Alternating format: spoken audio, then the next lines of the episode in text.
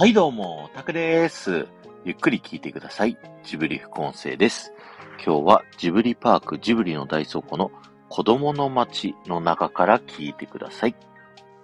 えー、こちらはですね、スタジオジブリがある東京小金井市の少し昔の風景をモデルにしたですね、遊び場になっているんですけども、ここの中はですね、小学生以下のお子様か、そこの同伴の保護者1名しかですね、えー、入ることができないので、僕はね、入ったことがないんですけれども、いや、そう言われるとね、すごい入りたくなりますよね。で、中にどんなのがあるかっていうと、スタジオジブリの、あの、会社のね、えー、建物が、こう、モデルになっている、えー、建物だったりだとか、そこのね、こう、窓の外から中を覗くとですね、映画の試写室のようなね、こう、モデルになった部屋が、こう、覗くことができて、で、その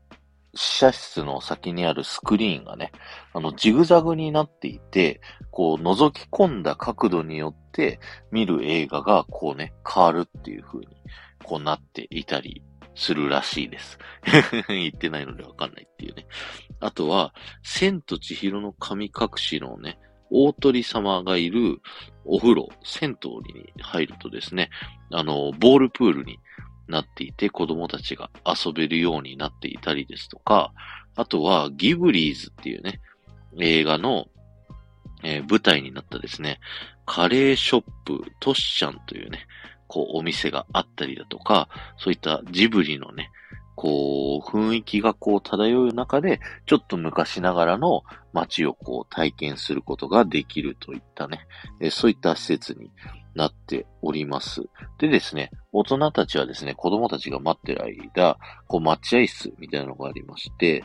昔ながらのですね、こう映画館の待合室のような雰囲気のね、あの待合スペースがありますので、大人もちょっとね、懐かしい気持ちになりながら子供たちがこう遊んでるのをこう待つことができるっていうね、そんな子供マッチなんですけど、ここはですね、あの、宮崎五郎さん、宮崎駿監督の息子さんがこのジブリパークを作った時に、宮崎駿さんとプロデューサーの鈴木敏夫さんをね、こうジブリパーク案内したんですって。で、その時に、えー、この二人がね、この子供の街を見て、すごい俺にはこれは作れないというふうに言ったっていうね、そういったお話がありますので、子供の街、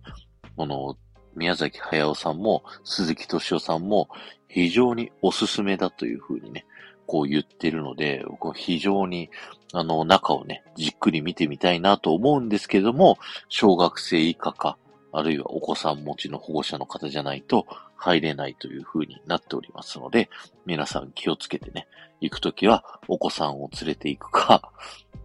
えー、自分が子供のふりをするかどっちかでね、行ってみてください。僕の場合はそうだな。甥っ子がもうちょっと大きくなったらね、連れてって中を一緒に見せてもらおうかなというふうに思っております。はい。ということで今日は終わりです。ありがとうございました。この放送が面白いと思った方は、ぜひいいね、残していってください。また、ハッシュタグディズニー副音声をタップしていただくと、僕がジブリパークのいろんなこだわりですね、お話しさせていただいてますので、えー、そちらの方もぜひ聞いてみてください。この後も、こだわり抜かれたジブリパークで素敵な時間をお過ごしください。